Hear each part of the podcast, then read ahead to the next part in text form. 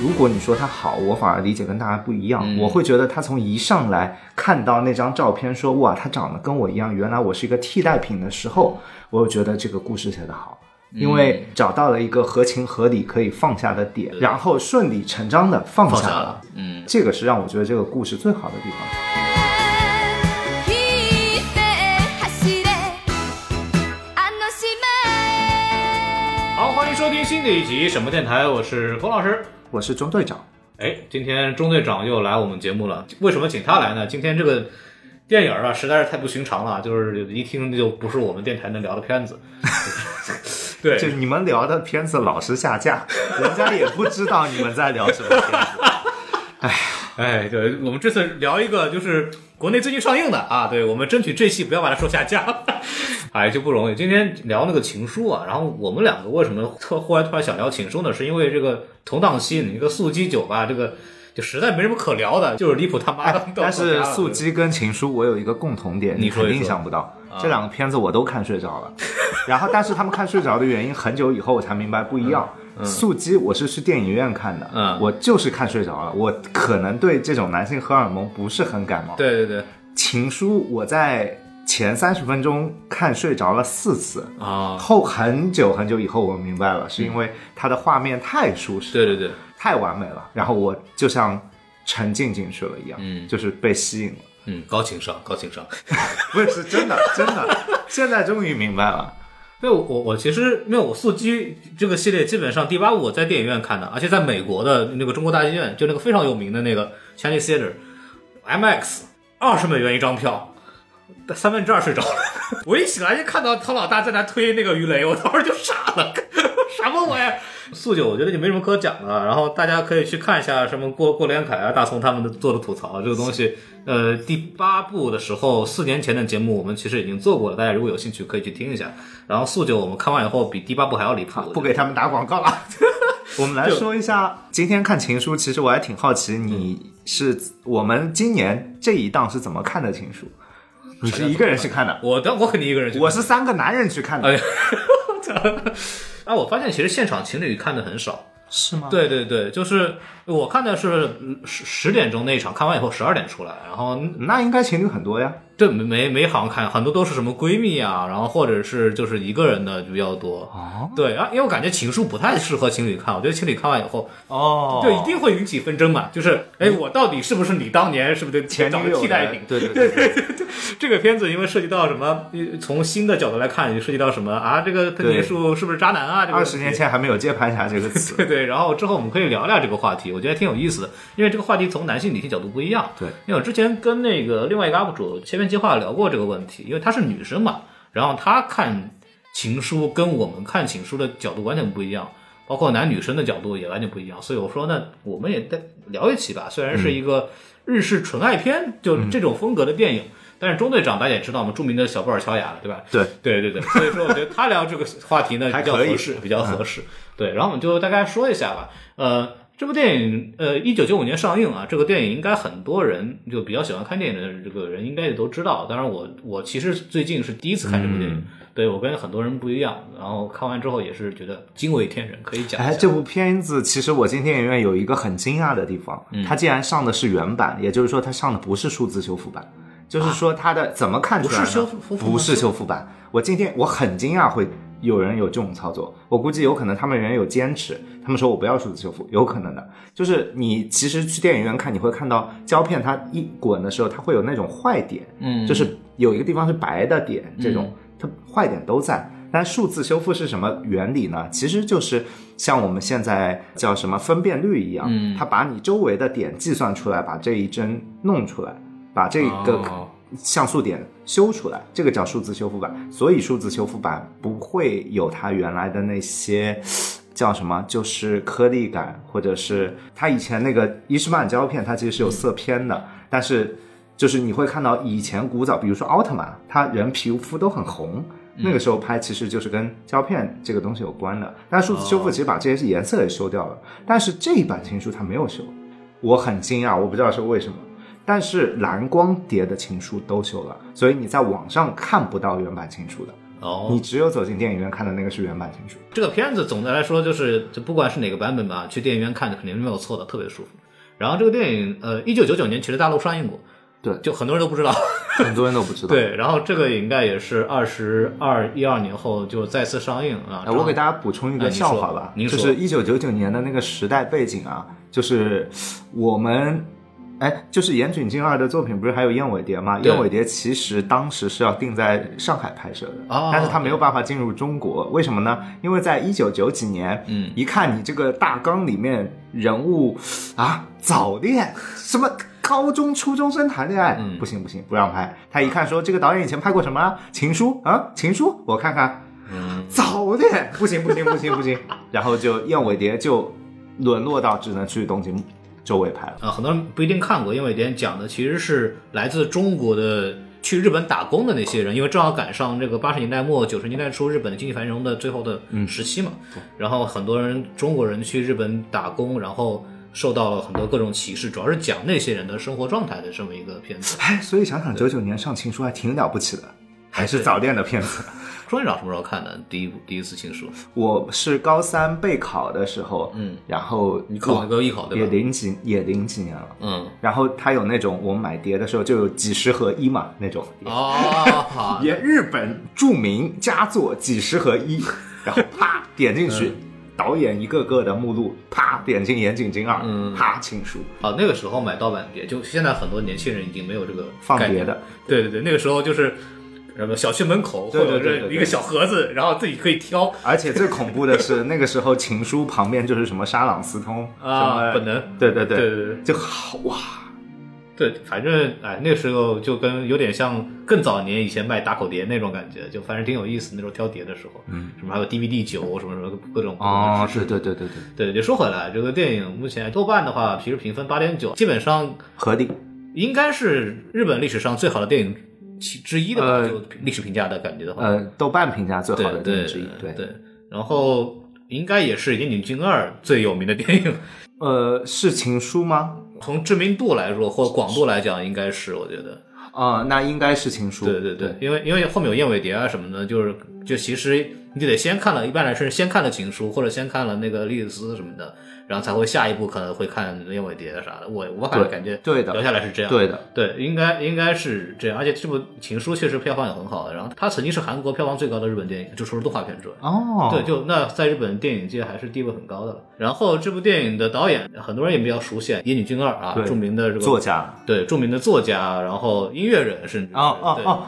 对对很出名，他对很做出名做音乐什么的，，对，然后导演，然后他的片子基本上都是自己做配乐的。非常优秀。呃，钟队长要不要给大家介绍一下？这个其实我们两个在这说了半天，大家可能听出我话中有刺 啊，就我没有提他是一个导演，嗯，就是这个东西这就好歹也拍了不少片子了，你还对说对人家对，不是导对演？是这样的，但我还是坚持我做片子的那个观点嘛，就是他的导演能力真的不咋地。导演能力最重要的一项，可能大家都都没有意识到，嗯其实是呃看人的眼光，嗯，就是他会搭出这个班子。为什么小田生只给他做摄影师？嗯那段时间很少给别人做摄影师，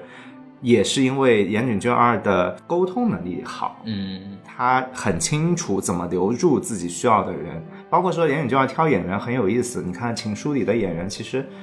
都不怎么演别的戏的，嗯，之前也是，之后也是。岩井俊二他很喜欢用素人和有演演员的演员、嗯眼睛的那个缘就分，挑人比较会挑，对，很毒，但是它经常导致一些，其实其实这个是不科学的拍电影方法，但是会经常有神来之笔。就嗯比如说这部片子，呃，刚刚孔老师跟我说，他那个爷爷其实不是专业演员出对身，，他是一个艺术家，啊就然后就外号叫 Mr. Beer，就是熊先生，啊特有意思。就是请他来的时候，那老爷子就是台词根本记不住，然后他就很努力，那演的时候已经五十多岁了，就是人很努力，然后就一直记不住台词，然后就跟他对戏的那个。那、他是老戏骨了。女藤井树的妈妈那个角色，那个演员在现场不断的给他提词，一句一句这样去演，然后后期把那个提词部分全部删掉，是这么拍的。对，啊嗯好，我想起来另外一个他的岩井俊二的事情。岩井俊二最为人所乐道的一个对演员的事情，就是他在拍《莉莉周》的时候，莉莉周那个男主角，我记得当时也是素人。嗯嗯，然后有一条他跟苍井优一起从一个乡间小道的一头走到另一头，嗯有这么一条长镜头，拍了整整两天，拍了七十多条，最后弃用了。因为啊岩井俊二说拍的太烂了，就走路都不会走呗。台词说不好，但是其实我的经验告诉我，有时候是导演这一段设计的不好，嗯，他甩锅给演员 了。我承认的，我以前也有过这种场合。那就这种可能就是素人演员可能不太适合去拍这种长镜头的戏，哎，对，对，因为控制不行。所以说场景《不岩井俊二》的这种拍摄方法其实是不多见的，尤其在以岩井著称的日本。嗯，给大家说一下，就是岩井俊二最近两部作品啊，就是我们比较熟悉的可能是那个中国版《情书》对《你好，你好志志华对，这个不离谱。最离谱的是，他后来又拍了一版叫《最后的一封信》，跟《你好，之华》是一本两拍。一封信也是他的片子吗？，对，二零二一年，二零二一年，今对，年今今年上了已经。 在中国吗？我不知道在中国上没上，但是我后来查豆瓣的时候确实拍了，就是叫《最后的一封信》。然后最离谱的是什么呢？里边同时也有风川月司，就是秋叶学长那个演员，同时也有中山美穗。啊，这个倒是我可以理解，他喜欢用固定的一批人。这个片子跟《你好，之华》是同一个剧本，然后日本的拍了一版，中国的拍了一版。可是《你好，之华》不就是《情书》的剧本吗？ 我也我我也有这个感受，对，就非常离谱，真的很离谱。反正不重要，重要的就是说，我觉得我为什么不把岩井俊二首先定位成一个导演，是因为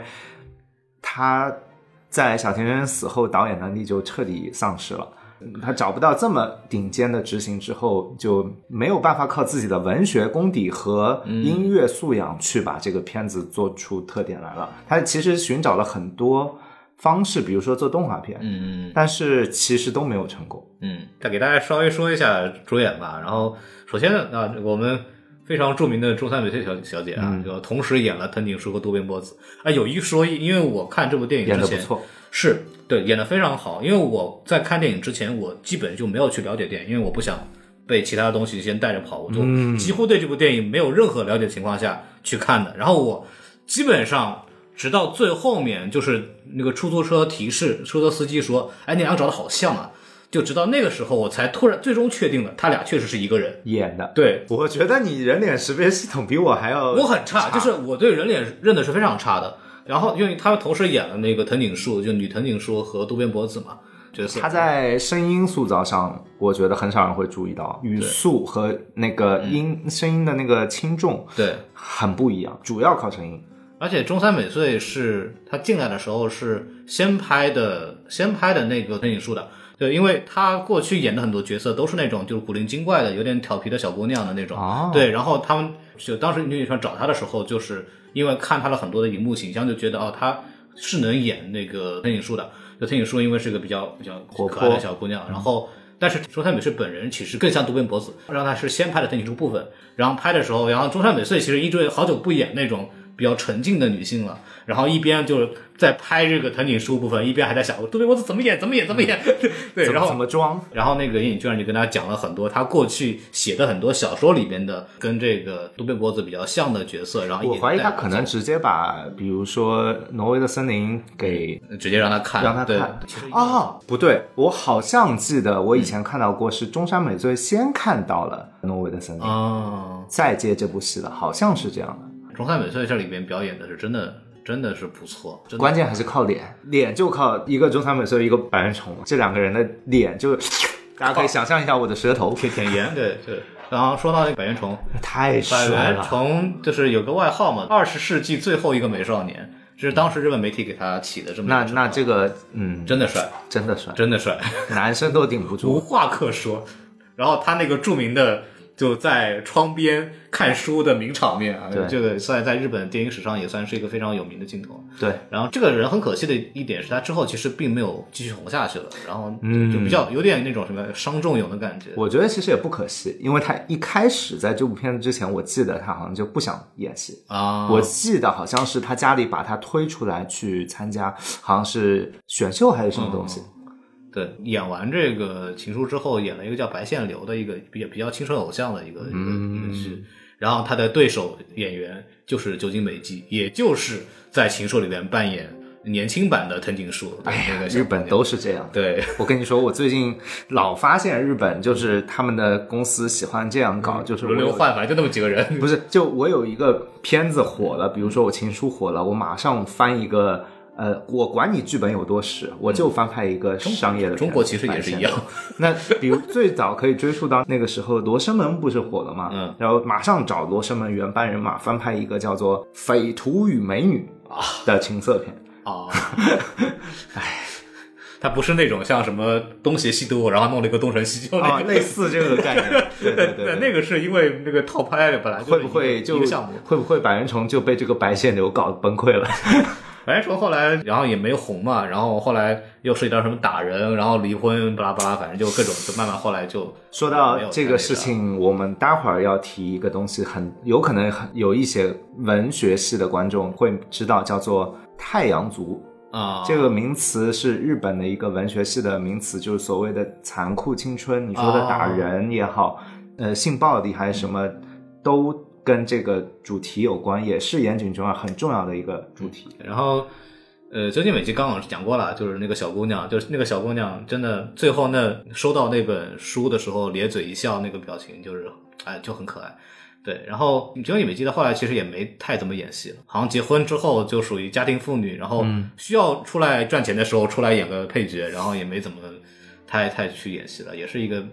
也是一个比较有意思的一个现象。然后风川瑞司就是那个秋叶学长，对，哦，这个就是我那次看完之后，跟中队和那个郭老师就那个群里面发了一句说，我在里边仿佛看到了秦昊。哎，你不觉得秦昊在《你好，之华》那个造型跟秋叶学学长一模一样？确实，一模戴着眼镜，然后那个就差没披着刘海长发，而且脸型也很像。嗯。然后我就觉得，这么一说，那个都看不出是秦昊。这个包括这一点，我一直觉得岩井俊二拍的电影里有很重的岩井俊二的影子，嗯长相的影子。 哦，就长得跟他一样帅。哇哇，不不不，这么说起来，岩井俊二年轻的时候你可能不知道，嗯，那是真的帅，啊真的帅！对我看了纪录你片看了 吗？哦照片啊，那那是真的，就偶像歌手啊， 就你你可能现在长大的人，就一看岩井俊二这个，如果现在给你出镜做个采访，你说哦，你就一个老导演嘛，你完全想象不到他过去是一个偶像啊。以现在这个年纪来说，也算是气质很好的一个一个导演了。哎你知道跟岩岩井俊二同期的导演是谁吗？啊，就是当年出了三个导演，嗯，你说还有一个导演拍的是《小偷家族啊》，，是同期他们两个人。原来施之玉和老老师已经看上去像一个老人了老师了 对，真的是一个老人了，已经看上去。对，但还有一个是河濑直美，呃，岩井俊二前几年之华出来的时候，岩井俊二出来采访，感觉还是一个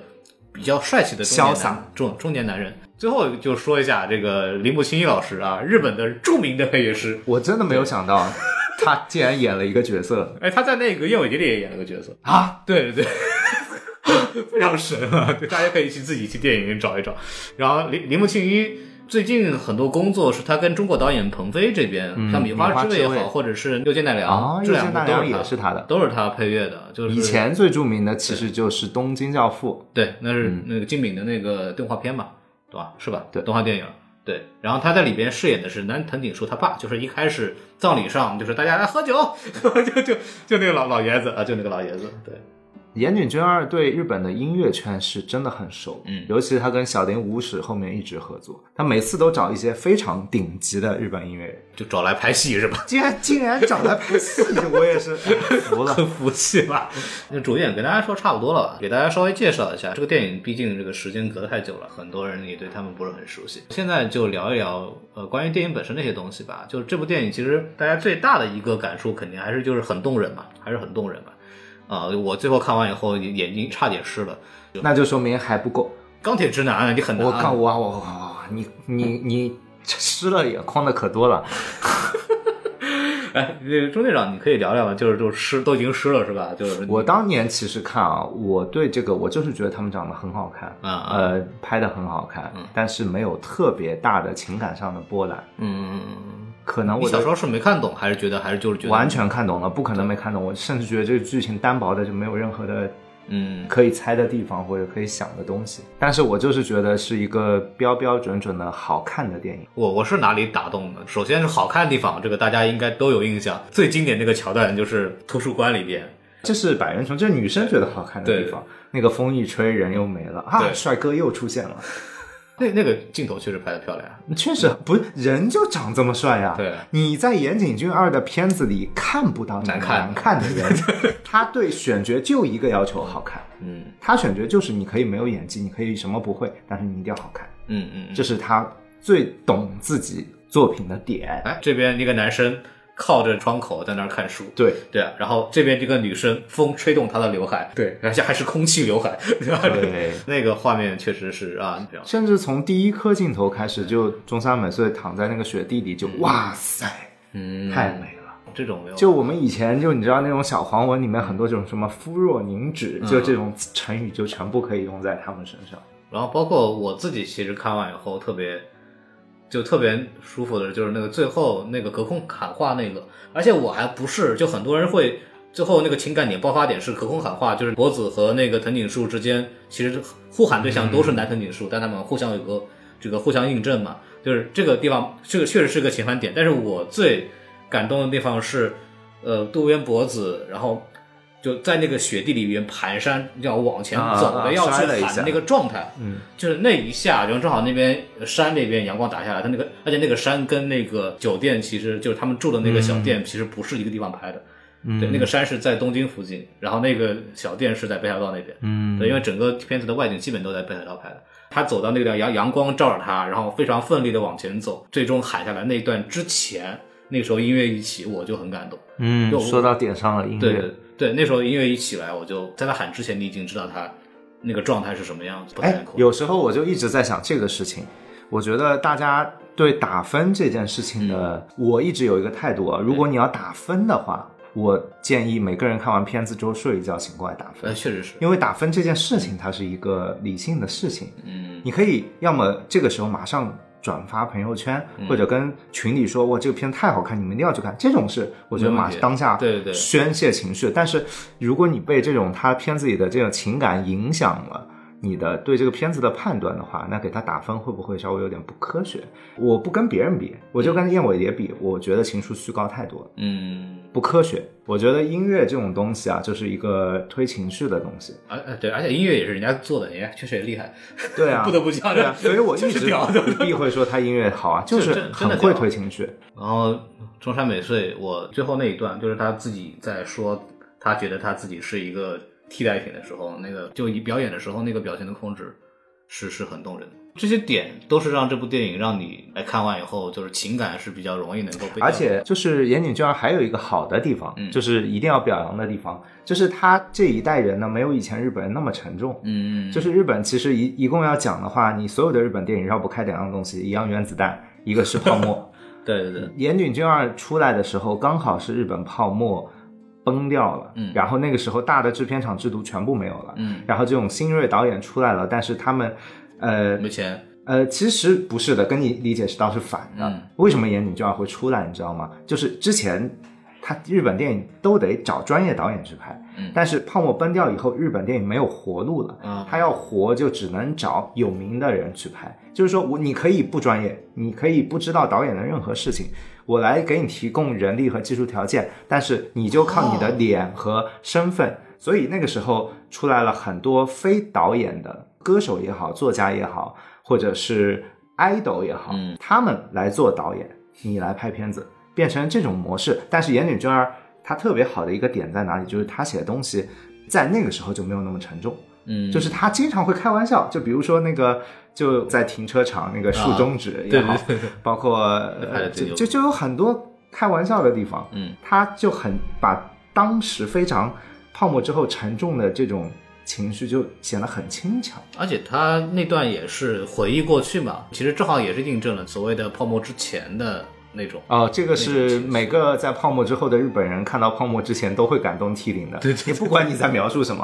啊，你在描述那段我们最有钱的时候，嗯他就很开心。想当年爷也富过，真的。对，然后说一说说一说电影情节吧。其实这个电影里边有几个点比较有意思的。我当时看完以后，其实想了很久的问题，就是脖子最后面终于释怀是为了什是为什么？ 是为什么？对，就他最后忽然就跟那个男藤井树在隔空喊说：“啊，你你你好吗？我很好。”这个到底是一个什么什么情绪？就突然这么冲了过去。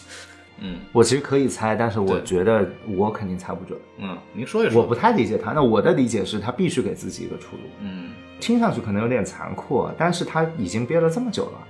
就是你再不借一个机会把自己，人都是这样的，人都想往好轻松的地方去想，嗯但是他每次都一直背着藤井树这个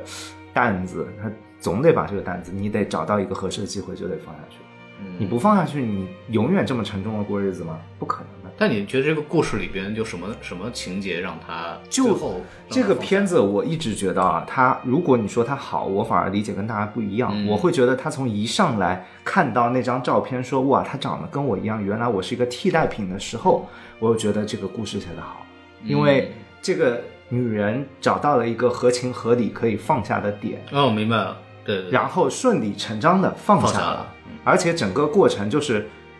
他把自己的情谊也尽到了。嗯然后什么，每个人也没有做错什么东西，嗯，我就觉得这个是让我觉得这个故事最好的地方，就是它很真实，它没有说我给你塑造一个非常伟岸的男人的形象，嗯什么。如果是这样，最后你要怎么让脖子放下？他放不下的。这么好男人，我为什么要对呀、放对下呀、就是因为前面的那个点，嗯，让大家看到哇，他好惨啊，小姑娘在那边就看到就哭了，我不能原谅他。他应该就是跟藤井女藤井树不断的书信往来，然后看到过去对他的回忆之后，慢慢的就越来越意识到，哦、我其实就是就对替的代品的那种是那种真的身份就是这样。对，然后最后，其实他喊出来，观众也轻松。嗯大家其实最后明显不会，我觉得不会有人在真的最后说哇，这个男人是两个女生 share 的吧？不会吧？大家都会觉得这个男生是更属于藤井树的吧？对对对啊，而哎且最后最后，所以他那个喊话就特别有意思，就是两个人其实都是对着男藤井树喊的，但是因为那个女生叫藤井树，其实形成了这样一个反而能呼应，而且用的词是同一套词，但是互相是能回答上的。反正我觉得这个文本上设计的还是比较有趣的，就嗯比较巧。然后反而说，就算男生的这个藤井树把他当替代品，你就觉得他很不道德、我很没觉有得素质吗？我也不会哎，啊。这个东西就是我特别想想说的这个东西，因为看完这部片子以后，看了很多比较新的评论嘛，嗯然后都说这韩景书渣男，哎，我觉得跟男女差异是有关系的，就是好像女性看这个东西，反而有很多就是比较说他就是渣男或者怎么样，或者藤井树，或者说呃渡边博子就是一不个会，纯替我代乍品看，其实啊，我以前是觉得他很渣的。嗯，其实我说到底，我现在为什么为什么我以前这么觉得，你知道吗？因为他比他还要渣，不是， 不是，因为他以前太帅了，我嗯酸啊就哇。这种我说你左手一个中山美穗，右手一个酒井美纪，你这我我我好酸啊！然后我就说你就是花，这种人就是花。那现在想想，其实两边都说得通。那其实很多东西，这个就不说是不是电影了，嗯现实当中别人的感情问题你也别掺和。我我说的不一定对，但是我自己的这个就是包括观察下来的感觉，就男性对自己的那种另一半的那种想象，他的目的性比较强，就是他嗯永远都会找那个他最开始喜欢的那种东西，就对跟女性相比来说，他很难被某个瞬间打动。就比方说，呃，电影里边有一个，就刚刚我们反复说的那个桥段，就是两个人在图书馆的那一段，那一段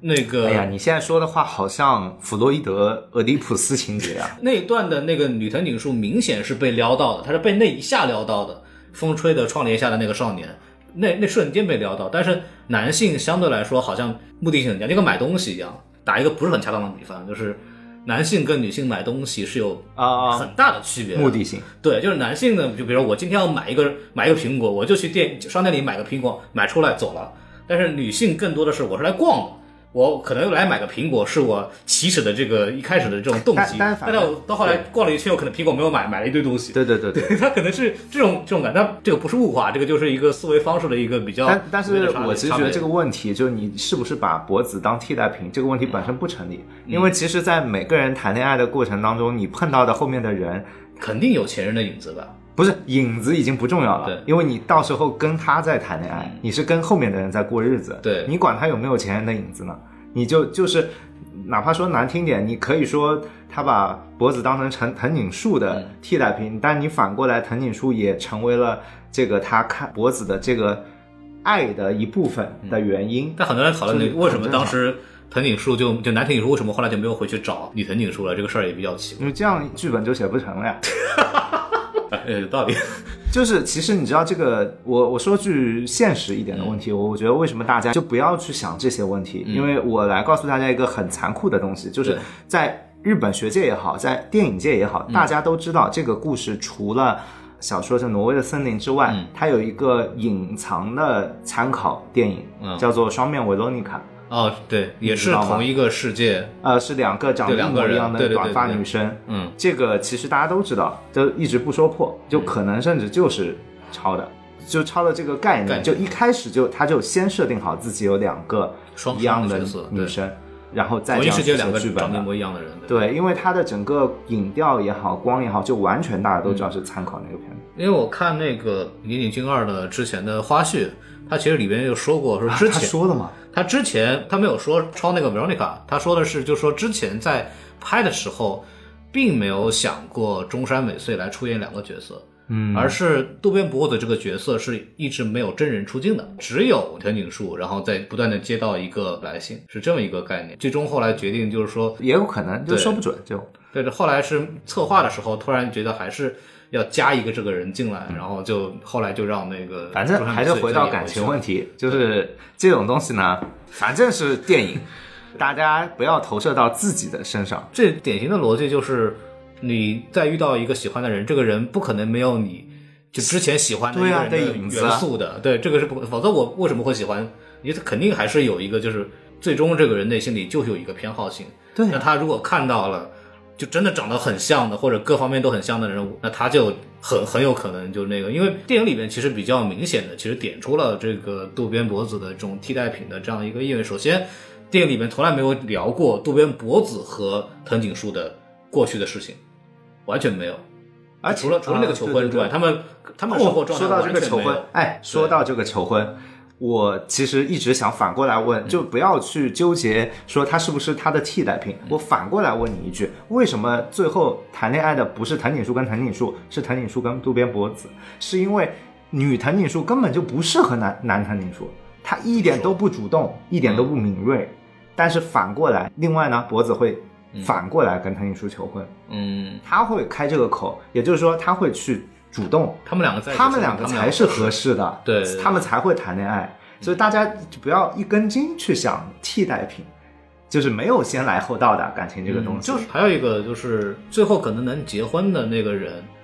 跟你一开始想结婚那个人可能是完全不是一回事儿。对呀、对啊，就是那过日子和谈恋爱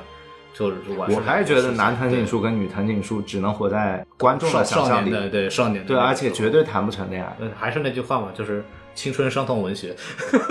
有道理、啊。对， 还是一个青春伤痛文学的作品。嗯不过那个他们技术处理的蛮好的，就是因为我还是那个，就是中山美智两个这个角色，其实很多人，包括我，就是一开始都是没有 get 到这两个角色是一个人演的。啊就对，真的是这样，真的是这样。对，因为我脸盲，首先我就承认了啊，这个这个一回事儿。但是我其实也看到了很多，因为这两个人的妆发，包括他们表演的状态、说话的状态都完全不一样，然后包括连那个衣服和镜头都不一样。这个这个是肯定不一样的，拍摄上的这种这种技巧吧。你跟也没有特别大哎的，但是规你定。其你实，看，你看女藤井树其实衣服首先没有单色，就是它都是拼拼色格子的衣服这种，然后反不是反的过来渡不是边的博子反而是没有不不不，这个倒不是因为两个人的区别，这个是因为年代的区别。他住的是一个老屋子，老屋子周围的配套他是这样去操作的。我之前注意过这个问题，但我发现没有刻意在视嗯是啊嗯频吗上区分两个人，是他是因为是两套，脖子它是一个。稍微偏向走进现代的大，或者说去过大都市的人，嗯然后那个藤女藤井树就是一直待在老环境里，就是其实是北北环海境道那边对对环境的问题。啊，其实但镜头其实也不太一样，你觉得吗？就是嗯我研究过了，我觉得渡其边实渡没边博有。渡边博子的感觉，就感觉他的稳定的长镜头会更多一些，呃，我研究过了，其实没有。没有是吗？呃，因为岩井俊二有一个很坏的毛病，导致了他不可能去做这个设计。岩井俊二对镜头语言非常不讲究，他最喜欢的一种剪辑方法就是呃记录式的剪辑，嗯在他所有的片子里都贯穿的。就我举一个例子。这个片子的败笔其实就是剪辑。嗯，博子他一开始在那个雪地里起来，嗯他的顺序是手拍接连，再接手拍，再接，哇，这太碎了！他其实一个动作就结束了，嗯就是这个镜头就节奏就很好了，他一上来切成三个，节奏一塌糊涂，所以那后面各种不讲究，各种乱剪，是这个为什么呢？就是因为他不在意这些镜头语言，有时候会好，有时候但是有大多数时候是不好的。哎，那那个那个我印象很深，就是那个他接到感冒药之后打喷嚏，然后把两个啊都是藤井树，又不其实不是，另外一个也不是文本博子，就两个藤井树打喷嚏接接在一起。对，一个那在个图书馆对，打那个喷嚏那个我也没有明白那个到底是一个什么玩法。这个倒是就类似于图书馆那场嗯风吹帘子一下有一下没，不解释，因为它就是一个比较抽象的片子，你也不必把这个情节当真嘛，所嗯以说抽象一点无所谓的。包括说在医院那颗镜头，他爸爸什么突然飞出来一个灵车一样的，就飘出单来一哦个 单单驾车，啊短甲，你也不要去问为什么， 这个就是就是就是他喜欢这样。但是我真觉得他对镜头上上设计上他不讲究，这个是坏地方。但是反过来说，小田生帮他全搞定了呀。单架戏我还蛮喜欢。哦，单架戏拍的太好单了，架戏就接一个戏剧刻苦边雕，然后一个日式跑、哦日式跑跑过来，然后日式跑这然后里越他的剪切越来越快，然后把节奏推上去，然后啪一开门，一个相似体专场，然后老师这么点名。单架那场戏对拍的太好了啊里，面其实还有还有一些就比较有意思的，就是就是斜过来那个叫横滚镜头啊，叫什么？就在是在哪儿？他那个不断的往前跑，从后面的时候那个镜头是斜过来的，整个这个魔幻感会更强嘛。医院那场，，对，医院那场，医院那然后场反正是拍的很好。对，还有那个声音提示来切镜头的方式，就是他先有那个护士的喊他的声音，然后那个镜头再一切到，把镜头再景别一换，他其实有这种就是用声音来提示观众的这种这种感受，就是反正那一段整个设计，大家可以回去再看一下，就是他那个从他到医院，然后担架车出来之后，到一直他他的记忆被 唤醒，我突然想起嗯来，《岩井俊二》就是那种类型，就其实很多导演都是这个类型，就是他会想到一些特别亮的地方，他说嗯对我一定要什么什么什么。但是，一部一百二十分钟的电影呢，他可能想到二十分钟是比较亮的，嗯剩下一百分钟他其实就做的不够好。嗯嗯嗯然后这个时候，摄影师或者是其他人稍微编剧编的好一点，嗯都可以帮他把这个部分补上去。那大家会记得这些转场，但其实你想想，每一颗镜头都很美。嗯，这个就是铺基本的东西。像他想的那些东西，其实说实话不难，嗯换成别的导演，我怀疑也能设计出来。嗯嗯，然后他在现场的操作模式，我其实不太喜欢的原因是，现在没有办法这样操作。就比如我是一个、呃、嗯有名的歌手，我突然是个导演了，我不知道怎么用镜头，我知道针对两个人怎么拍。哦，两个演员有一个东西区别很大，我可以告诉你，嗯粉底的色号，你说你说这个是真的区别你很大。说脖子和那个藤井树，哇，我看了半天镜头有什么设计，嗯服化道的设计，看完之后我就有一个总结：两个人肤色是真的色号不一样，啊，然后其他没有那种整体性的套路。岩井俊二他不太考虑这个东西，他现场是怎么拍的呢？嗯，啊你给我来一个全景，来一个近景，就这样，就是各个角度来一遍。他就是这种类型的导演，这种类型导演很多，不叫嗯屁是非嘛？呃，现在你知道，就是其实也在这个方面他们差的不是很远。啊、我真的说一句实话，就是拍好但几条呗，就同就不同的景别，它都演好几遍嘛，是是这对个逻辑。，对对对，是因为然后后他期我再剪是吧？对这就呼应了岩井俊二的剪辑风格。为什么他剪辑风格那么碎，那么没有章法？其实就是因为他的素材本身前期就没有章法，他做的分镜头我都觉得有很多都是没法儿按他分镜头接的。这个时候就需要摄影师帮他保得很好了。他就是给你拍的那条全景也非常好看，给你拍那条近景也非常好看。就你单独放着这条镜头就已经很好看，你反过来看《你好，之华》没有这样的镜头，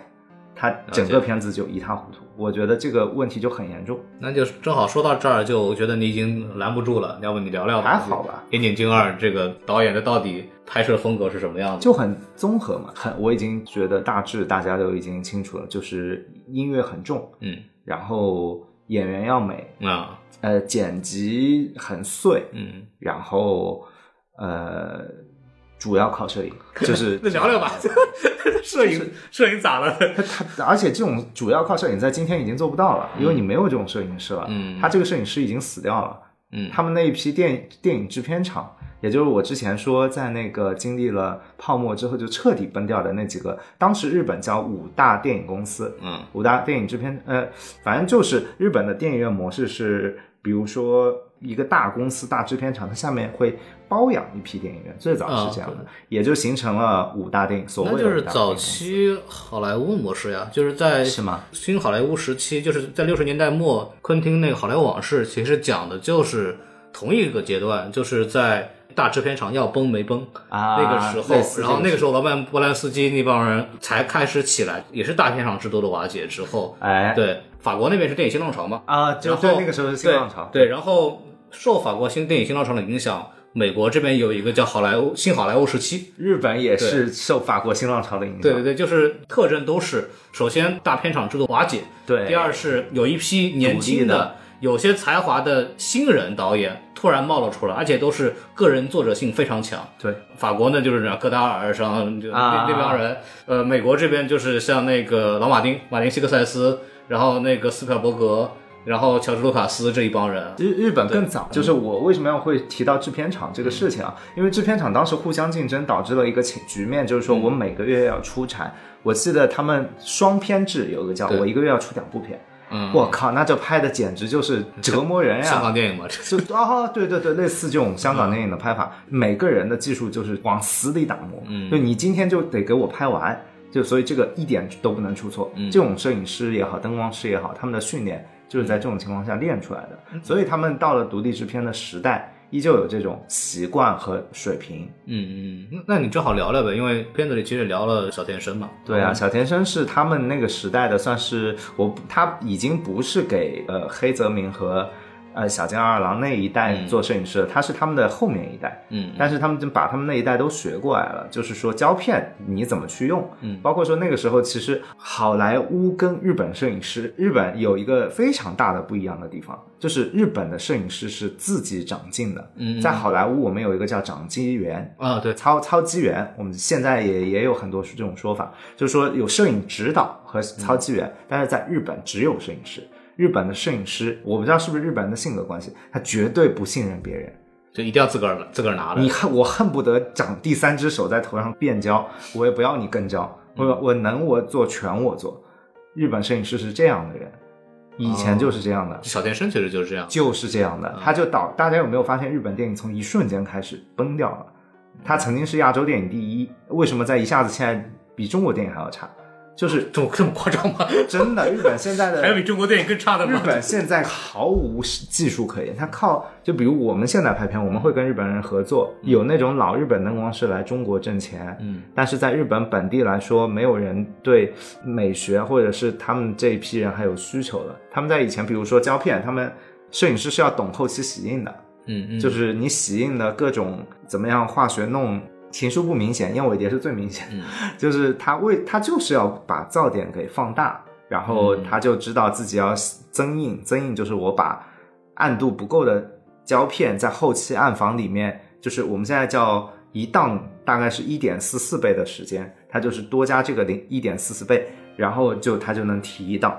亮度，然后但是亮度提高了呢，这个暗部就会有噪点，但是在胶片的时代，它是胶片是物理的，对，就它的那个噪点，它是以颗粒的形式、物质的形式浮现出来的，嗯，它会显得很自然。但在我们现在数字的，好像有点不自然。它就是看重这个东西，就是把感光度调高了，对这个东西，按我的理解，它是怎么来的这个思想呢？因为它最重视的东西，它并不是说干净或者怎么样，嗯它这个思维习惯是从上一辈黑白胶片时代出现的。嗯黑白胶片时代有一个问题啊，就是我们人背景都没有颜色，对你要怎么把人从前景从乱七八糟背体景给现抠出来呢？对，就是你要把人物做的立体。嗯那立体，他们最早用的是灯光，还有洗印的技术。就是我灯光，其实以前很有意思，以前就两种打灯方法，一种给人打大白光，嗯把人的脸全部打亮，从背景里提出来；嗯一种就是勾轮廓光、逆光，只勾一条边，人脸都是黑的，然后把人提出来。目的就是把人物做的立体，嗯所以这个思维就在小田生的身上。他的意思就是说，哦，我能不能用颗粒，我把这个画面变得立体，就像浮雕一样，沙画嗯也是这个样子。哦，所以你去看他们阴影的部分和那个亮的部分的颗粒感的比例是不一样的，你会有一种伪三 D 的感觉，这就是他那个思维习惯导致的。然后后面才有为什么有逆光？其实逆光就是因为我前面说的，它是把人物勾出来嘛。嗯如果你正面再补一个，就散掉了，逆光跟顺光中和掉就不立体了。它就是靠这个理念，它才会有逆光的。然后你们说的丁达尔效应，其实影视的术语就是叫大气透视，这个是科学说法叫丁达尔，但是影视不是科学。 然后大气透视也就是放烟饼嘛，烟饼也就是为了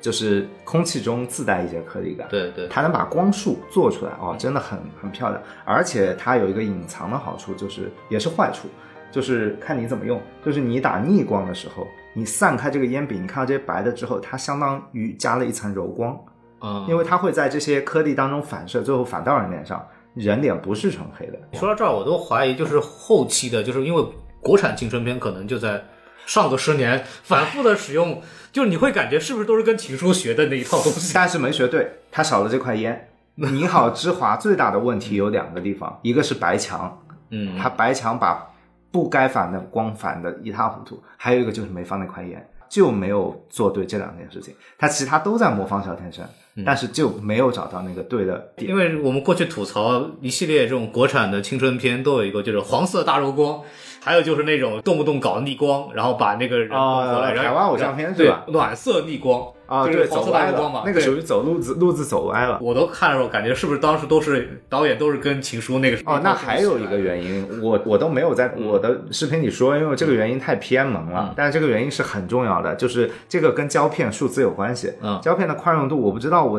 好像前几天看了一个人视频，他说胶片的宽容度比数字低多少档，我一人一下子傻了。这些人现在大家学的都是这样学的吗？胶片的宽容度是非常高的，宽容度的是什么意思？ Photoshop 有这个东西，就是从最暗到最亮当中，这个介质它可以识别出几档。哦，就是说，其实胶片是没有这种分档的，因为胶片宽容度太多嗯了。大概如果我们现在，比如说我们现在习惯说自己的摄影机好，我可以识别每个层次可以识别出什么二十档，嗯已经算特别高了，什么十八档正正常，十六档正常，胶片大概有几十档，嗯就是就是特别每个层次的光都特别的细，因为它是物质，它不是数字计对，算的，它不是因为数字的话，它其实是提取信息嘛。对对，对那个是直接靠物理去记录的，所以胶片有这个特性，也就导致它一束光打下来，它会把光在每一个反光点上的层次都很细的切出来，不像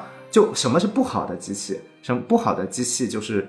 单反，单反为什么说这个机器好也不好？这个机器它最不好的地方就是它没有我们现在叫 ND，就是那个灰片，就是嗯一道强光进来，也不其实不是，呃，就是一道强光进来，它白的地方很白，黑的地方很黑，嗯，它没有这个中间段，没有对中间段，嗯它就只有两档。我说极端一点，对就这就是两档。那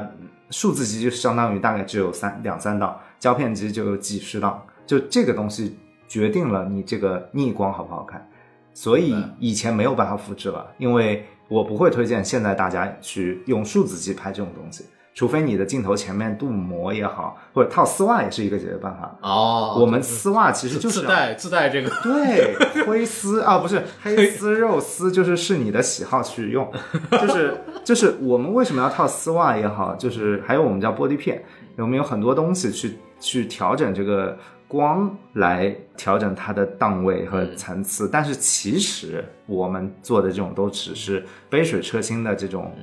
关键是你得用胶片，嗯嗯胶片这个东西对光的统治力太大了。也就是说，小田生的电影在后面岩井俊二转成数字之后，索尼专门根据他的小田生的风格研究过一次，我怎么把数字机进化。日本的机器其实跟这批摄影摄影师是有关系哦的，紧有紧密联系的。他们的实机器的数字机的实验室经常会请摄影师过去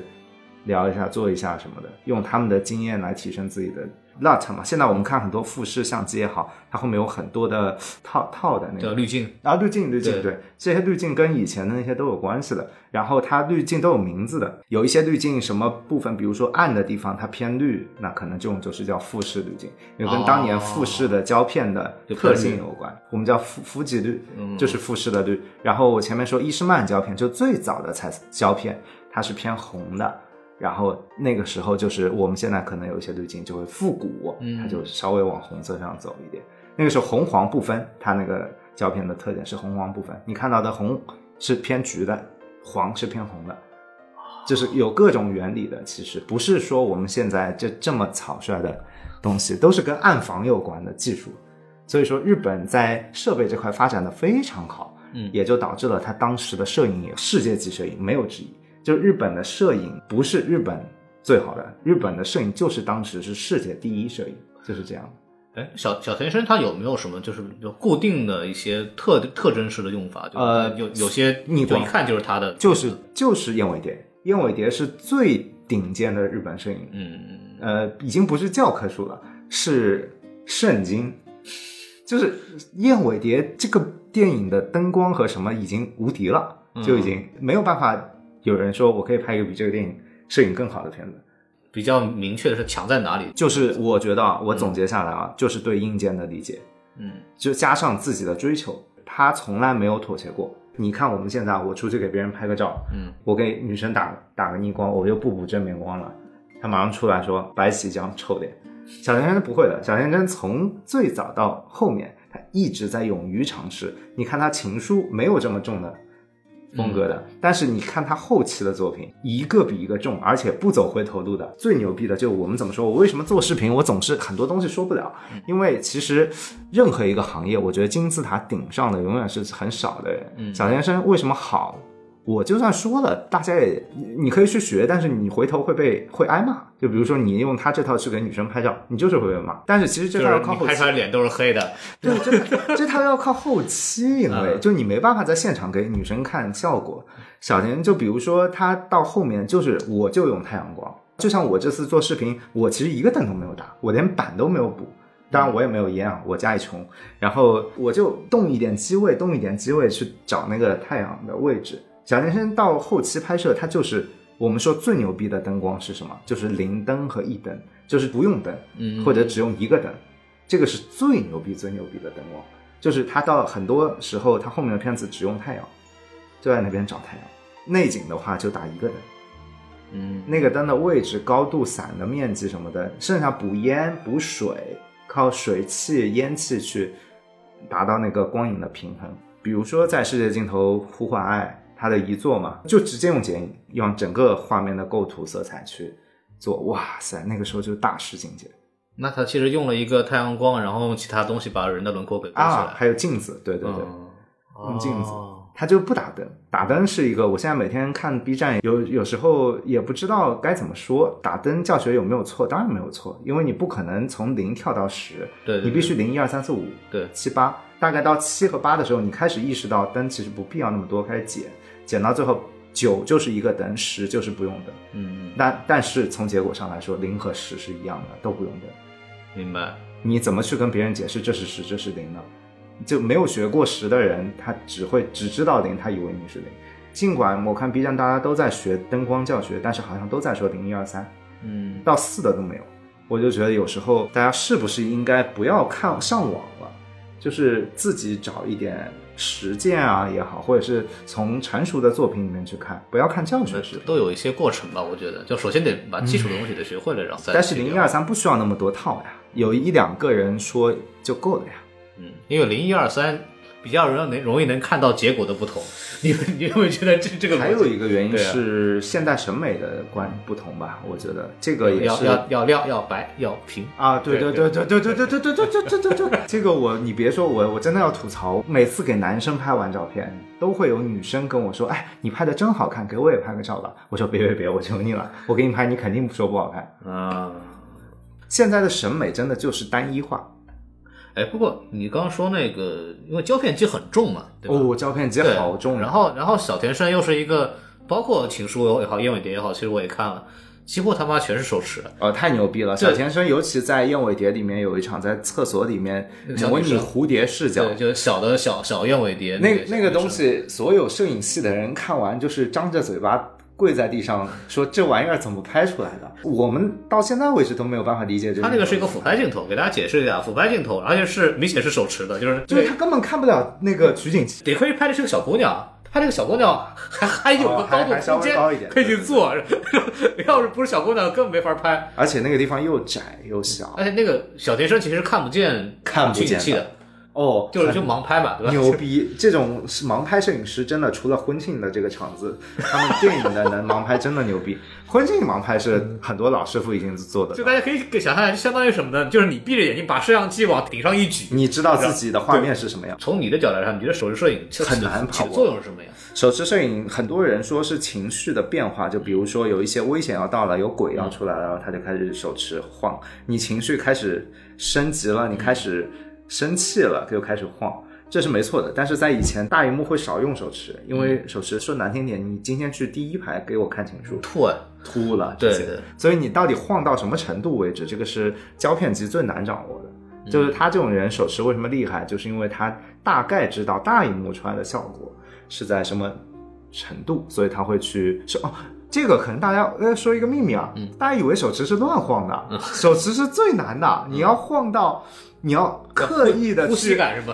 哎，对对对，你要刻意的又不经意的晃，嗯就是这这个不是他手持啊，我使点力就可以了，嗯这个是很难感受的，就是到底什么是好的晃，什么是自然的晃而。且你想想看，我就相当于你扛了一个麻袋，然后你还要控制到这个麻袋怎么晃。哎，对对对，就因为重嘛，那个摄对以你前还的不摄能影机乱重，晃，对，而且你得有一个好腰。我们说摄影师最重要的就是一个好腰。而且胶片贵呀、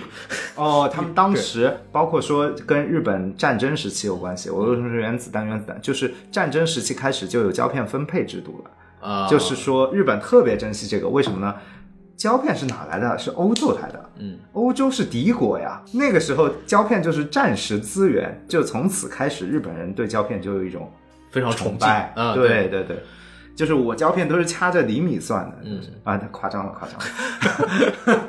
以前我们老导演像第五代他们拍片的时候，应该也也是是啊也是的，因为对也是分配制的，也没有你看看一秒钟，我这、嗯这次就好像把一秒钟剪进去，就是也以前那个技术都是这样的，不是说我们这一代盲目追求胶片，嗯是因为胶片确实好。那现在数字好不好呢？我觉得啊我这么理解，现在特效很发达，嗯，但是数字机的拍摄大概跟几十年呃十几年前的区别不是很大，嗯，它只是小前身之后，就是他们那批老一辈之后就没有人去研究这个东西了。嗯就是可能清晰度什么的很高啊，但是美不美，好像没有人再去做进步的东西了。胶片对摄影师的要求很，就周队长不是说了吗？就是除了你会拍之外，你还得会洗，哦就你还得对理解不同的胶片胶它片出来的质效感果什么样，对对对对对。然后不同的胶片可能适合不同的呃拍摄方式，哎，飞弹胶片是这嗯样，其实数字也是这样，就是说小田生后面拍过一个《花与爱丽丝》嗯嗯岩井俊二的那那个片子，就是从那个片子开始，日本人对呃数字摄影机的观念改观了。为什么？因为在拍那个片子之前，小田生专门跟设备做了一次实验什么的，对就告诉你这个颜色往哪儿走，这个光明暗怎么分。所以那部片子出来以后，所有人都惊艳了。就是说明他在给数字机出谋划策，就是说他不是一个封建的人。如果他活到今天的话，他会一直给数字机提意见，而且我相信他会一直用数字机。嗯，他是一个非常进步的人，他跟我们现在不一样。我们现在是大树底下好乘凉，其实大家我说实话都没有什么冒险精神，嗯但他们那代人已经习惯了，我要一定要突破冒险进步，嗯。也不知道是从什么事件养成的这种习惯吧。因为诺兰，像诺兰是现在现今为数不多的还坚持用胶片的导演。嗯，对，然后诺兰其实他每次那个胶片都是特制的，就是特专门给他做。好，对，因为因为一般很少用了，好莱坞导演都基本不太用胶片了，也就诺兰的那那哦几个人。欧洲的用的多，，对，那个时候我记得那个郭连凯他们去是一秒钟还是之前，我忘点忘了。然后去采访张艺谋，嗯，就有人就问他这个问题，因为张艺谋其实是一个胶片摄影师出身的呀他哎他很懂胶片，嗯，因为他在一秒钟的那个纪录片里，大家可以去看那个纪录片，张艺谋翻出他以前做的笔记，对就是胶片的发色实验，所以你想想，这样出身的人怎么会拍不好电影？，对对。你换过来说，他倾注了这么多感情在里面，他怎么舍得自己拍不好电影？，对，就就就时代就是这样的。然后但是后来他们问张艺谋说：“你对胶片时代的没落，然后大家都用数字机怎么看？”他说冷 笑。他他说那那没办法，那就是跟着时代走嘛，对呀、啊那是就跟这着时样的代。走嘛。就我我知道那个东西是很好的，但是现在就是这样的一个时代，我就是要努力的去跟上这个东西。我我对这个胶片坚持用胶片其实没有那么大的这种啊，对对对所谓对对的执着，我觉得执念成熟的影视从业者可能嗯 就不会有特别的执，除非啊，你我知道为什么诺兰有坚持吗？因为他有钱。它就是它不是说我今天使用胶片，是我有权选择胶片和数字，嗯那我就选择你给我定制胶片。嗯，它是它是这样的逻辑。诺兰还用的是 MX 的那呃 那，个对，七十呃七十的胶，七十毫米，对，嗯对，因为你在洛杉矶，八毫米人是个人都会用，都能用。我在洛杉矶的时候还电影院还会放七十毫米胶片版本，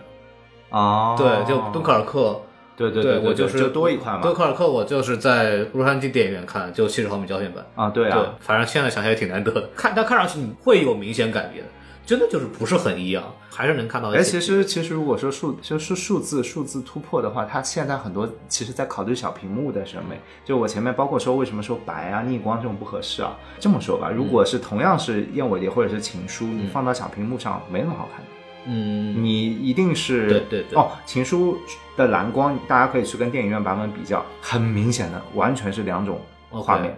就是哇靠！我这次去去电影院看，我人都震惊了。嗯我说怎么可以差修复到这这么大的区别？哎，比如最近那个王家卫的那个新版修复的那个，呃，新版修复的王家卫的，我倒有点吃不准啊。就对他这他个那个跟原来那个版本差好多的。 我知道，因为其实修这个东西有两种说法，一种说王家卫喜欢把颜色都修准，啊，就是这个这个这个是一种，还有一种就是我日本我我就没有想到他会尊重原来的胶片，因为其实你这样想，小田生的那个时候的那种。呃，我们说那个时候技术落后吧，颜色都不准，色差。但其实他就是在设计的时候就考虑进去了，对把技术、呃、把颜色不准这个技术的缺点也考虑进去了，变成了他审美的一部分。嗯嗯嗯，你所以你现在把它的这个点修复，与与此同时就等于使它的没那味儿了。对呀、特色就而且可能走偏掉了，因为它嗯对对对可能就利用了原来胶片说伊士曼胶片红黄不分的特点，让你发现那个藤井树的家里最典型的那一场，那个玻璃厂，就是嗯在你第一次看到，也就是我睡着那个点，玻璃房和那他在那个秋叶学长和那啊，个秋叶学长在那边那边摇玻璃转玻璃的时候，那一片红黄不分，就哦哇，就整个就舒适到了极致。如果你现在来拍，红是红，黄是黄，就没有这么柔和对，而且那个时候整个色调就是就是那个偏红偏红黄红的黄一而点且它也是爱情戏，跟那又个暖。因为情书其实大部分的情况都是冷光的嘛。它分的，它分对过去现代，少年时期的那段爱情的时候，那个是最最暖的那个时候，对对反而就是现代时期的时候，只有在玻璃房，就是两个人真的爱情部分的时候，那个很明显跟之前那个凄凄惨惨切切那个感觉就不太一样。对的对他还会用色调来去做这样的一个对的一个一个一个区分，也算然后基本的摄影技巧。对对嗯然后后面就说什么低机位啊、手持啊，其实就是他为了追那个逆光嘛，就是逆光太阳，太阳总会在高的地方啊，因为它逆光这样比较明显，对吧？哎，从低低机位位拍的话就是应接那个太阳光，嗯然后手持就也迎是，面迎面而来。对，手持也是上，你太阳一直在动的，嗯尤其是冬天吧，应该啊，好像是冬天动的快吧，我我不记得了。对对对，然后你你你总得一直动，它就懒得动了，你就一直手持呗，你就手持跟呗。而且手持是最适合《岩井俊二》的，嗯《嗯岩井俊二》他不是镜头剪的碎嘛，然后机位多， 然后你手持就有一种纪录片的感觉。嗯。岩井俊二，我觉得他有一种独特的美在哪里，是别人一直没有意识到的。他跟小田生有个化学作用。小田生手持，他碎剪，他拍出一种记录的感觉，呃，就记录的感感觉会给人一种真实的观感。但是他写的故事，你仔细去看，都非常的骚，就是非常的不现实。对，我觉得岩井俊二最大的魅力就在于他把不现实的东西拍成了真实。嗯，让每个观众感觉到哦，那个电影情节是有一种真实的观感。这个是手持也好，包括别的一些东西也好，它因为你刚刚一直说颗粒感，包括整个逆光，其实逆光和颗粒感其实给人一种梦幻感很嗯强。不会的，，不会的，还是那个原因，就是人眼它是有那个动态的档位的嗯。嗯，嗯那、我们现在有这样的理解，逆光打下来人脸会暗，对对对但是是相对脸和光的。嗯其实你每天都在现实里看逆光的人，对对对你没有这种意识的，因为人眼会自动调节。对，它会去动态平衡的去调。对对，对胶片就是因为它的档位特别多，嗯所以你看着其实它是非常柔和的，嗯，就是包括说，其实它也是通过一些方法调节，比如说你太阳太强的时候，它会调丝袜或者加我们叫 ND，就是减光片，嗯这样你的人脸没有那么夸张，啊，它也不打不打不用打灯，但是就整个就很柔，很很就是接近很舒于适你在现实社会中看到一个逆光的人的样子。对，这才是自然写实。不是不自然是什么意思？就是有一个逆光了，嗯你还去正面补一个光，这个哦跟你日常看到的是不对的。为什么？日常我们没有一个人拿着一个灯到处给别人的脸，嗯跟别人说话的时候，我还给你补个光，没有这样的。但会不会出现，比方说，就我不打这个正向灯光，我在摄影机拍出来的那个东西反而不是真实情况下看上的光，然后我得打一个正面光，综合这个来让这个脸看得更像一个人眼动态平衡之后看到的效果。呃，这个反正就具体见仁见智了。就反正逆光这个东西处理好了，它不会不自然。真正不自然的是正面那个光，嗯，那个光是平时我们很少见到的。对，因为我也在网上看到另外一个说法，就是就那种逆光的这种拍法，我在后面打一个打一个光啊，然后造那个逆光现象，然后我在正面再给一个嗯光。哦，这个有一点然后离谱。 这个怎么说呢？你看机也呃也我也说了，这这个必须你根据胶片这种东西才行，嗯你必须给烟。对你不给烟，你确确实人脸黑的不行。嗯你还就这个时候你会想到我在正面补一个光明，白但很多人怎么补正面这个光也有讲究。像我说的，放烟，烟是一个反光，嗯或者你前面有水或者怎么样，水汽可以反光。你看英语圈很多次下雨的，嗯雨就是反光。我自己拍片，我就不打灯，我就靠太阳光，然后我拍雨戏，嗯，然后这个时候光就揉开了。哎，不过这个情书里边还有很多血系、啊血液反光，雪地对吧是最好的反光板，对对对太柔了。然后甚至还有就是最简单一个东西啊，大家可能九八成，我们现在的同学打灯就跟我们以前老老厂出来的这个我们的经验不一样。呃，很多同学喜欢直接给人打光，嗯然后或者是加一个柔光纸打在人身上，嗯但我们其实很少打人的，我们的光都是摇给天花板、摇给墙壁反过来、摇给地板，嗯我们去找一处我们想要的颜色和材质的反光，把那一片反光反到人那边，嗯，柔那很个多才质，那个对，那个才合理，嗯就是它是反射光，它就很舒服。这种逆光就补的正面光就不会很硬了，哦嗯就这个也是有关系的，嗯。呃学问还是很多的这个东西。我又突然想起来一个点，呃，它里边有一个镜头就是嗯用刚刚我们提到那个竖中指那块儿，哦，那个好好笑啊！告上次告白那个，就是它最好笑的是，它里面有一个小的摄影技巧，就是镜头是慢慢往后移，啊，有然后有有，就是告白失败之后，然后其他的人群从那个镜头里边慢慢走进来，嗯然后把画面充满。其实这、啊这个这个是有一个就是叫减弱人物主体的这么啊一种感就觉，是然后然后就会有一种喜剧效果。其实这个还有一种变体的应用那方跟法自，行车那边一样的，对自行车也是两个人擦肩而过之后，一下子被对对对，把被人冲散冲了进，去然后相当于就是两个人联系，从好像他们似乎是对上眼了，但其实又没有对上，其实就是通过那些人物的那一场明旁边显人就是我看到很多人喜欢问有没有对上啊，明显就没有没对对上啊对但但是不用问，导演的意思就是你自己去想。嗯但是那个人群冲进来那个时候，其实很明显了，就是被意思就是被不是，被淹没我说实话，我我甚至可以明确的告诉你，导演的意图是这是两个时间点，甚至都不是一个同一个但时间它点。不是一个镜头走下来的嘛？它是一个镜头走下来的，但那个骑车的人根本就不是同一个人。对，那我个不是替身嘛？不是我的意思是，那甚至都不是藤井树，哦，是这样吗？对，他的意思是这两个镜头是不是真的还是假的，根本就就就跟那个窗帘一样，就是它甚至不一定是真的。对你这么一说的话，就是更像是，比如说那个窗帘那个镜头，更像是女藤井树的一个瞬间的幻想，就是突然被你都撩不知到，道它是不是记忆，就突然被撩到的感觉。对对对，就那种。所以还是那句话，不要太较真。因为那个镜头我有印象，就是你还在视频里讲了嘛，就是先这么骑过来，然后对用一个遮挡，然后换替身这么骑过来，然后他中山美穗这换个衣服变成渡边博子，啊对，它对嗯其实就里面先穿好，外面再披一件，骑到的时候骑的时候赶紧脱，脱完之后就站那儿然后就做成一个好像命运的交汇嘛，交汇嘛嗯很浪。漫。这个那个镜头很漂亮，对，大家就当一个浪漫的场景，不要去想它到底有没有 看到这么现实的问题。如果说到那个镜头往后拉那个，我又突然想起来，刚刚那个艾达加莱特喜欢干一个，就是我忘了是《交车相爱》啊还是《热血警探》，就是你看，然后就一个人往前走走跨栏，然后后面那个胖警察然后追过来，然后正常情况下，如果按照正经的拍法，就是要把这个就追击西边的警波，那个时候镜头应该跟这个胖子继续往前走，然后那个镜头他是不跟的，然后就看这个胖子走进镜头，然后。很费劲的翻过墙，然后越跑越远，越跑越远，然后那个镜头就是不动。其实也是一种反向的，就是我往后走的那种拍法，然后就喜剧感就出来了。这种点其实它跟那个表白那场戏的这个镜头后拉把人放进来，其实是用了同一种的方式。岩井俊二就是 很幽默嘛，我就喜欢岩井俊二幽默的时候，我最讨厌岩井俊二煽情的时候。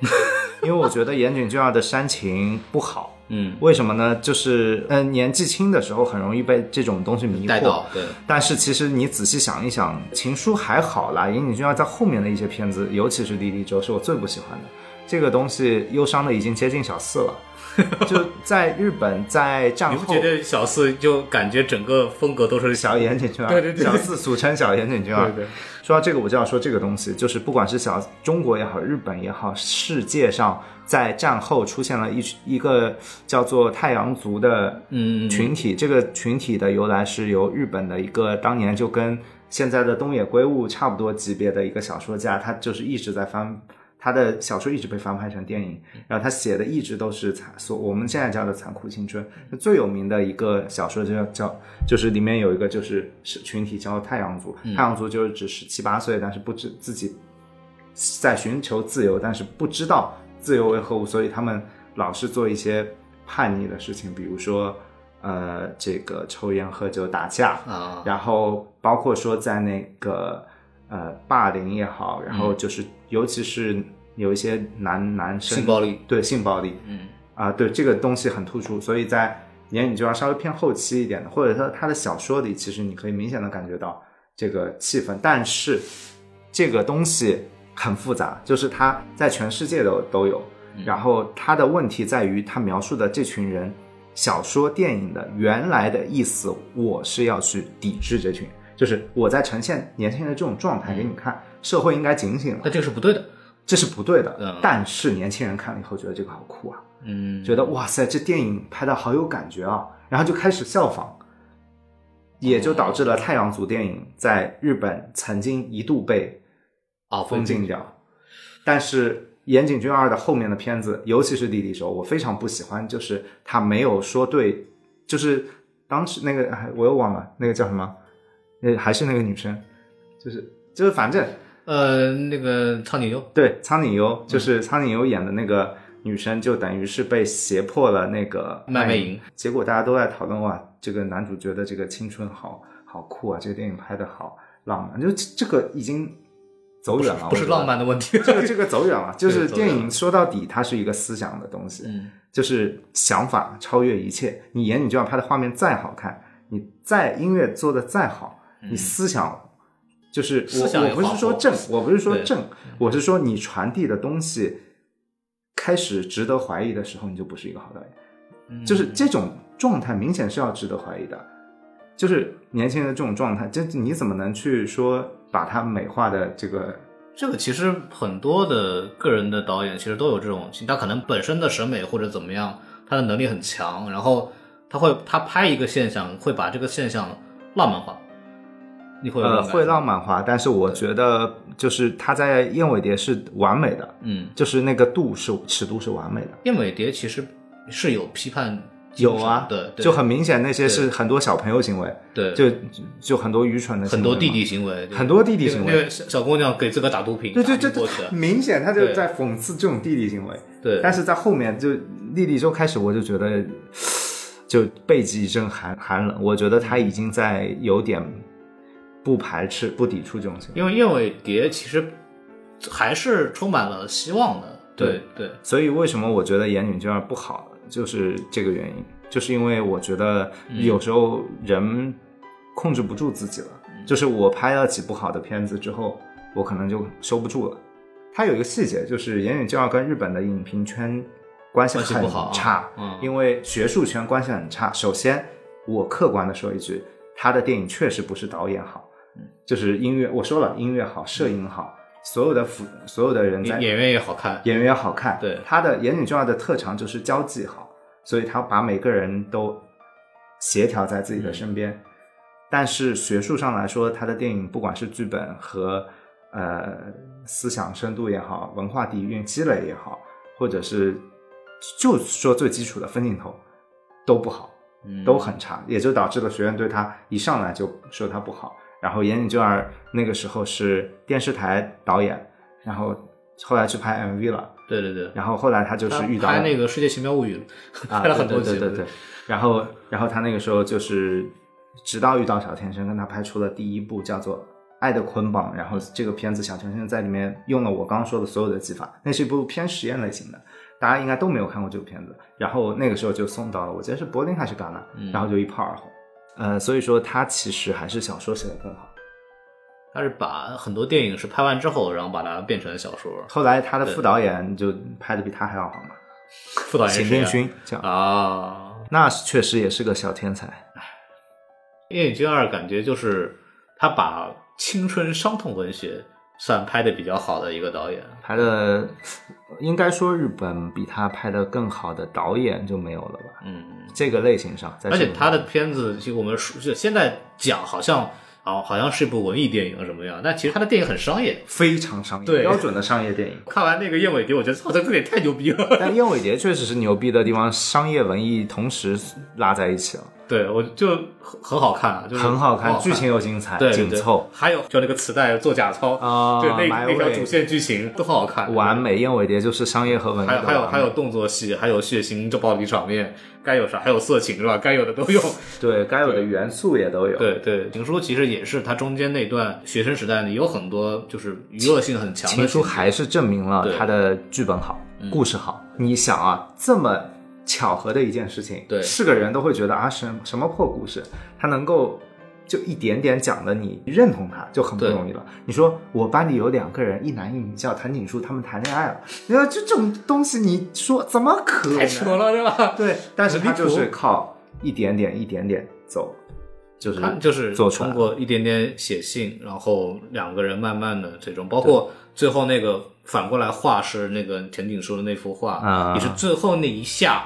突然给你弄出来，他整个情绪铺垫的安插的就就非常好，很细，很细腻很小，很嗯细就腻很好，就每次走一小步，就渐渐的就就就舒服了。藤井树和渡渡边博子其实有一种，因为长得是一样的嘛，然后他其实如果把他们两个合并成一个的话，你会发现他们两个如果是一个人的情况下，跟南藤井树的这个情感联系更舒服瞬间就就就拼凑而成了。 也对啊，一个人补完了前半生，一个补完了后半生。就其实有一种就是一人两面的，或者是双重人格对对的对感，一种对一种感觉，整体性就很值得玩味。我我其实觉得啊，还有一个稍稍的误区，稍微想说一下，但是我估计很多人可能接受不了，嗯就是到底作家在写故事的时候，会不会先想好他要表达什么，再去写剧情呢？我觉得是绝对不可能的。嗯，一定是情到深处他才那么写的，把人物就往那个方向写了。嗯他不会说我要表现一个什么生命的生与死，我觉得不会的。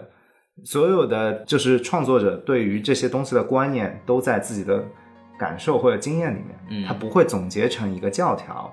所以，如果是总结成这样的东西，你看到他应该是一个哲学家，而不是一个小说家。哎，不过这里边情节包括他父亲的死，这个你觉得它的作用是什么？干什么用？嗯我觉得没有什么作用。嗯我觉得就是他在觉得这个人的，比如说我举个例子嗯哈，就是我觉得一个人的组成就包括了爱情和家庭。嗯，我觉得不可能他缺少当中任何一个环节，除非他是一个孤儿，那么他会有自己的一条路线。那既然如此，他的家庭一定是有作用的。就是女藤井树父亲这条线，然后包括男藤井树的死亡，就里面其实有很多，就所谓生死的关系，其实跟感情是没有关系的。它里面有很多很多面，我觉得是这样的，，对就是这个世界上所有的东西都是有关系的，，对，但是不是必然有关系。所以它不是一个大家很多人认为是一部纯爱电影什么的，就纯爱电影是宣传的口号，打了点。对，但其实我觉得不是，包括前面一个点还蛮蛮现实的，那个藤井树死了三年，然后他父母其实已经不在意了。嗯，对，就是第三，你看他爸就想到说，啊，其实表面上只是装的那么忙碌，实际上他根本就为了跟跟大家一块儿喝酒。包括南藤你说那个母亲的表现，也远比渡边博子要冷静和释怀的多。 就反而只有渡边博子那个人是还很在意，就藤井树的死亡。啊，这个就说的好残酷啊！因为怎么说呢？因为长辈他已经活到一定程度的时候，他意识得到我前面说的那个事情，就是说我必须走出来了。嗯，对，嗯我我我剩下的时间也不一定多，我必须走出来了。年轻人可能说放不下，他是因为有资本，嗯，就像我们说诺兰可以， 就就他有时间， 对他说我他自己就可以觉得说我可以再去想念他、纪念他一下，嗯我怎么样怎么样，跨不过去就跨不过去了。年轻人大概没有这么重的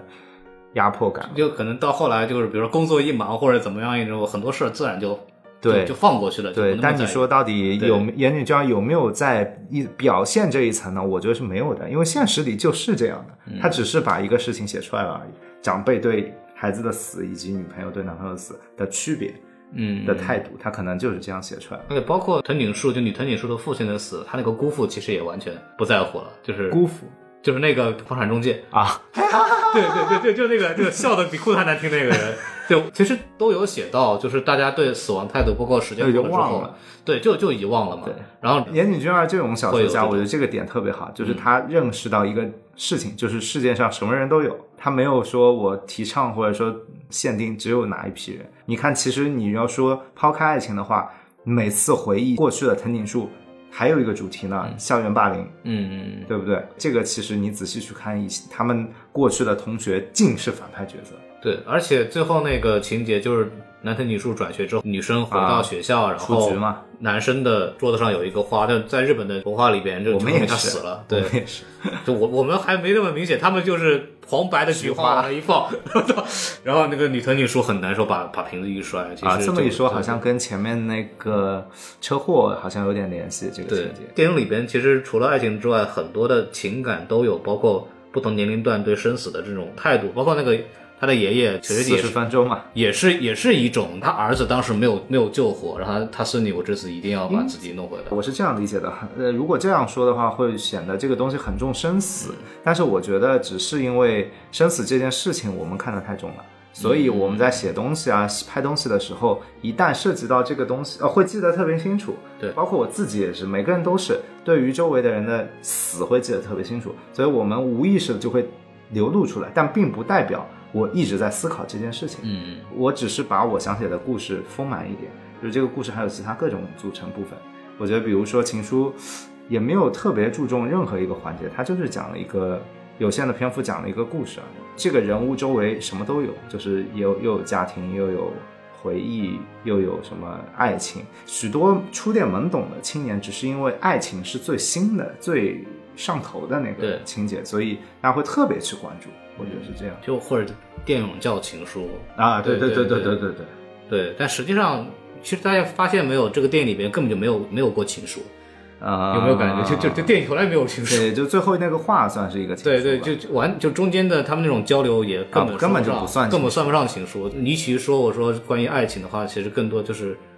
对于那个故事里边的所有的情感的这么一种体现吧，里面什么都有。嗯，对对对，然后只不过就是三个人之间的爱情的 占了一个主体，它比较复杂，然后的有能体现出一个情感的多种面貌。那你然后想啊，我们这一代人不讲爱情，还讲什么呢？我们又不上前线打仗，对不对？嗯，对，爱情挺好，奶头乐嘛，就看看爱就拉倒情啊，爱情也也也也不是奶头了， 不，它好比多它比较容易能拍成奶头乐，比较好，比较安全，对，爱情比较安全， 比较安全这个永远比是这较安样全对哎，也不对安全。你想，我们上海不是照样没批嘛？那我们就聊到这儿吧。然后还是电影还在上，然后大家有时间的话可以去看一眼。然后电影票房表现的还蛮好的。挺好看的。嗯，这个就反正值得大家去看，尤其是很多人像我一样，他其实之前没有人在没有在其他地方看过，那么第一次在电影院去享受这件事对，情。哪怕是你一个人看，对，我觉得这我觉得这片儿真的得一个人看，对人去看真的要吵起来， 说哎我是不是就是你？哎你之前是不是？ 懂了，啊别说，啊对对，就不要不要去看这种片子，两个人就是把这种东西让给一个人去看的吧。对，然后今天就说到这儿吧，感谢大家收听啊、然后。呃，欢迎大家去关注中队长同志啊，这个会没去关系看，一不下。用不用。可以去看看他的。然后我这边就是欢迎关注，继续关注什么电台，然后欢迎关注我们的微信公众号，写在简介里面。嗯，这是很安全的一期，对对，很安全，不会有任何问题。对，就这样吧。然后感谢大家的收听，拜拜。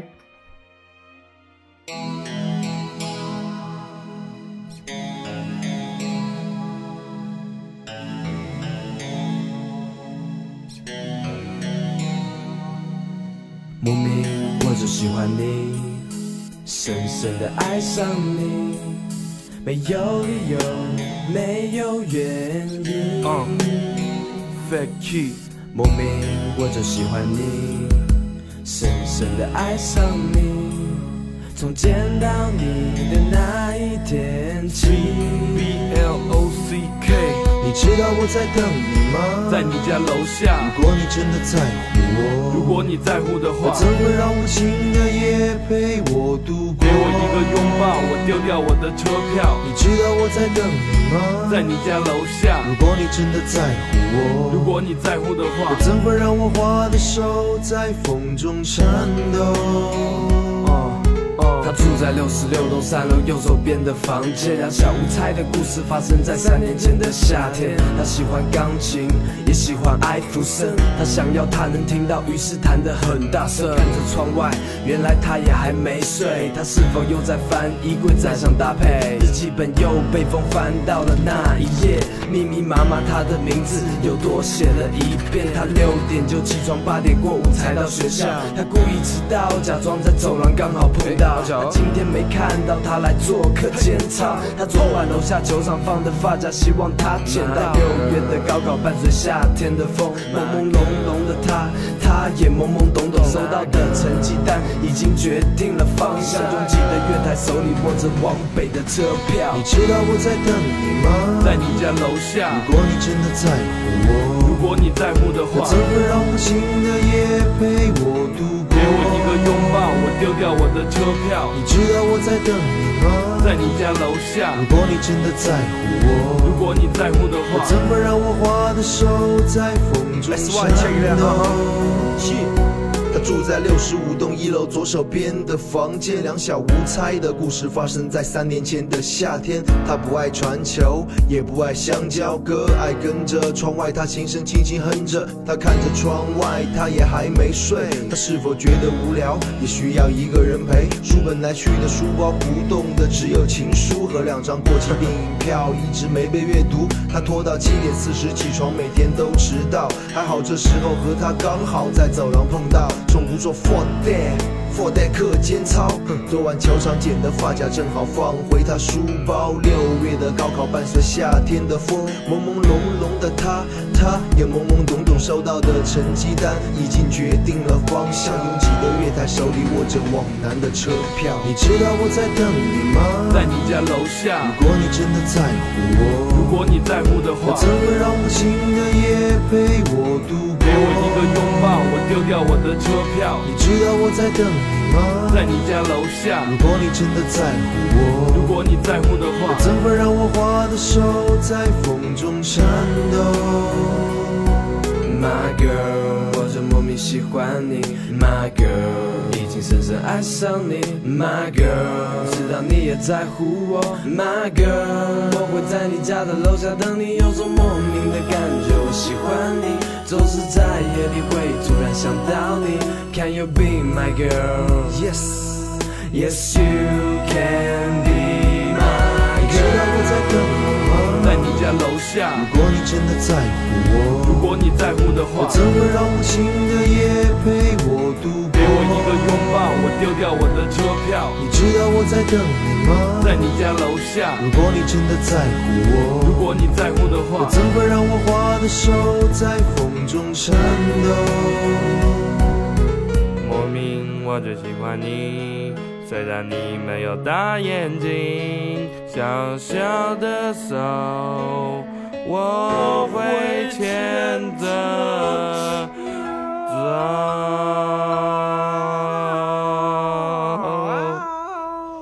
走。